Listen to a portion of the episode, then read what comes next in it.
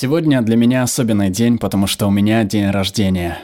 И спасибо всем вам, что пришли на вечеринку. Но каждый раз, когда ты устраиваешь вечеринку, есть тот, кто ее испортит, так?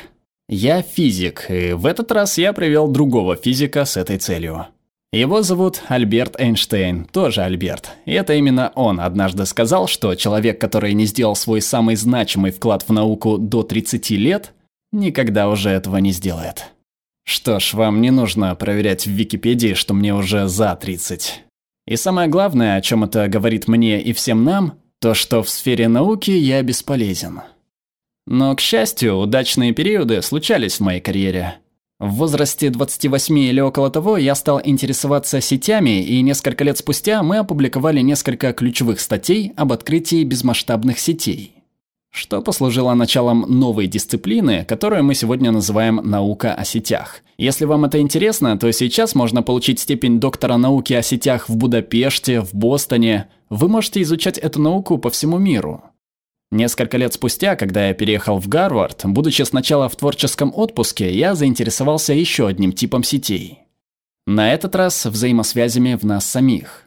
Как гены, белки и метаболиты связаны друг с другом и как они связаны с болезнями. И этот интерес привел к еще большему исследованию в медицине. В том числе и на кафедре сетевой медицины Гарвардского университета, где более 300 исследователей изучают эту сферу для лечения пациентов – и разработки новых лекарств. Несколько лет назад я думал, что воспользуюсь идеей сетей и опытом, который мы получили, для применения в другой сфере с целью определения успеха. Почему мы так решили? Что ж, мы полагали, что в определенной степени наш успех определяется взаимосвязями, частью которых мы являемся. То есть взаимосвязи могут как толкать нас вперед, так и тянуть назад. И мне было интересно, сможем ли мы использовать знания, данные и опыт, приобретенные при развитии сетей, чтобы оценить, как происходят эти вещи. Вот что получилось в итоге. То, что вы видите здесь, это сеть галерей в музеях, связанных друг с другом. И из этой карты, которую мы составили в прошлом году, мы можем достаточно точно предопределить успех художника, если вы покажете мне первые пять выставок в его или ее карьере. В процессе исследования успеха мы поняли, что успех – это не только о взаимосвязях. Существует множество других составляющих. Одна из таких составляющих, необходимых для успеха – это ваши результаты. Итак, давайте определим, в чем разница между результатами и успехом. Результаты – это то, что вы делаете, как быстро вы бежите, какие картины вы пишете, какие статьи вы публикуете. Тем не менее, в нашей рабочей терминологии успех – это то, что общество замечает из того, что вы делаете, из ваших результатов. Как оно их отмечает и как вас за них награждает. Другими словами, ваши результаты о вас, а ваш успех о всех нас. И это было для нас очень важным открытием, потому что именно когда мы определили, что успех – это коллективная мера, которую нам дает общество, успех стал измеряемым, потому что если он находится в сфере общества, об этом есть множество данных. Итак, мы ходим в школу, мы тренируемся, мы практикуемся, потому что верим, что результаты приводят к успеху. Но в начале наших исследований мы поняли, что результаты и успех – это очень-очень разные существа с математической точки зрения этого исследования. Давайте я наглядно это покажу. Итак, вы видите здесь самого быстрого человека на Земле, Усейна Болта. И, конечно же, он выигрывает большинство соревнований, в которых участвует. И мы знаем, что он самый быстрый на Земле благодаря хронометру для измерения скорости – Интересен тот факт, что когда он выигрывает, так происходит не потому, что он значительно опережает соперников. Он бежит максимум на процент быстрее, чем человек, который проигрывает гонку. И он не только бежит всего на процент быстрее, чем второй участник, но также он не бежит в 10 раз быстрее, чем я, и поверьте, я не лучший бегун. И каждый раз, когда мы можем измерить результаты, мы замечаем кое-что интересное. А именно то, что результаты ограничены. Это значит, что у людей нет значительной разницы в результатах. Она колеблется в пределах узкого коридора значений, и нам нужен хронометр, чтобы определять эти расхождения. Это не означает, что мы не можем отличить хороших от наилучших, но самых лучших очень трудно определить. И проблема в том, что большинство из нас работает в сферах, где нет хронометра для измерения наших результатов. Хорошо, результаты ограничены, и между нами не существует значительных расхождений в отношении результатов. А как насчет успеха? Что ж, давайте перейдем к другой теме, например, к книгам. Один из критериев успеха среди писателей – количество людей, читающих твои работы. Так что, когда моя предыдущая книга вышла в 2009 году, я был в Европе, общался с редактором и поинтересовался, кто мои конкуренты. Среди них были великолепные писатели. На той неделе Дэн Браун выпустил «Утраченный символ», а также вышла в свет последняя песня Николаса Спаркса. Если вы просто взглянете на список, вы поймете, что, глядя на результат, вряд ли найдутся расхождения между этими книгами и моей. Правильно? Поэтому, возможно, если бы команда Николаса Спаркса работала усерднее, он с легкостью стал бы номером один, потому что оказаться лидером было практически случайностью. Итак, давайте взглянем на цифры. Я человек чисел, так ведь?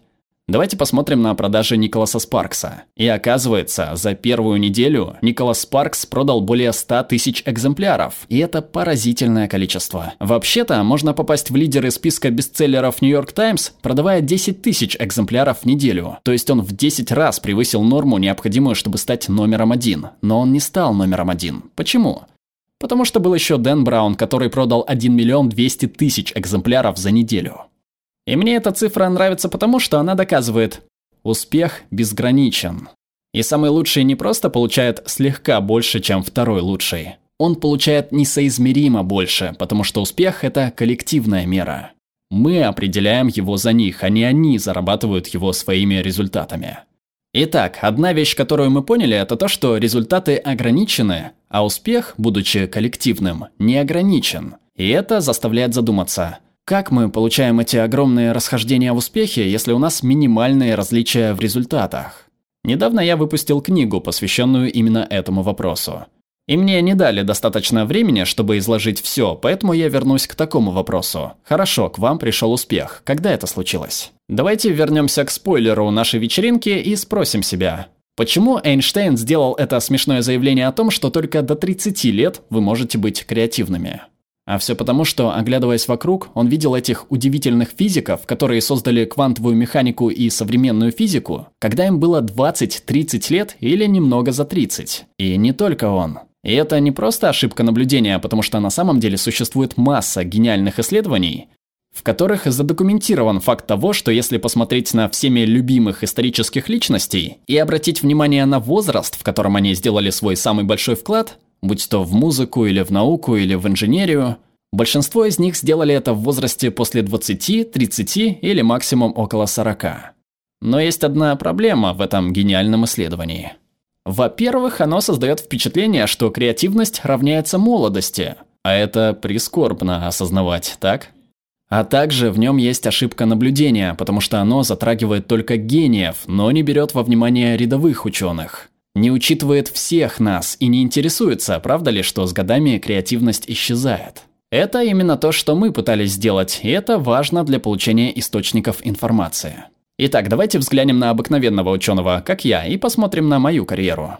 Здесь вы видите материалы, которые я опубликовал, начиная с моей первой статьи в 1989 году, я тогда жил в Румынии, и до сегодняшнего дня.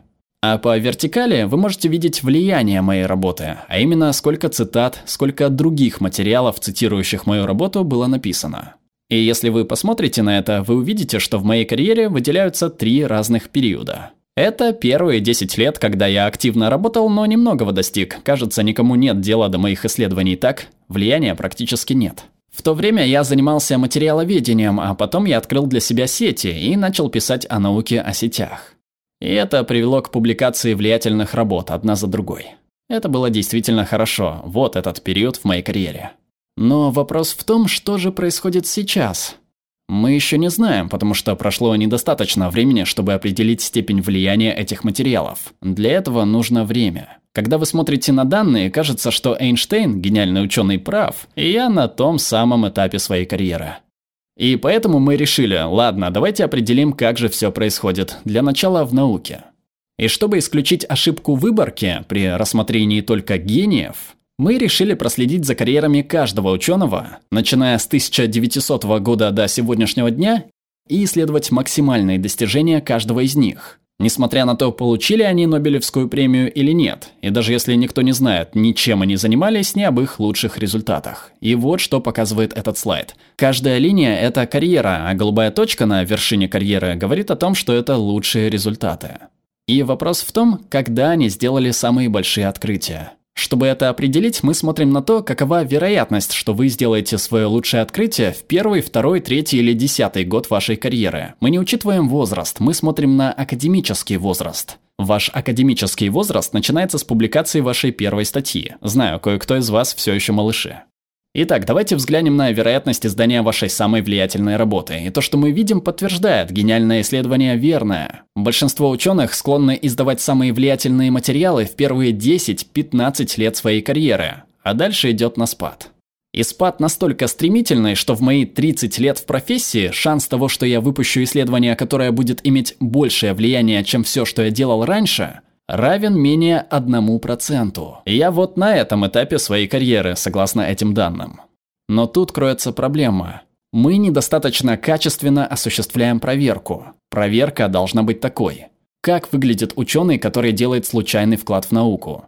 Или какова продуктивность ученого? Когда они пишут свои статьи?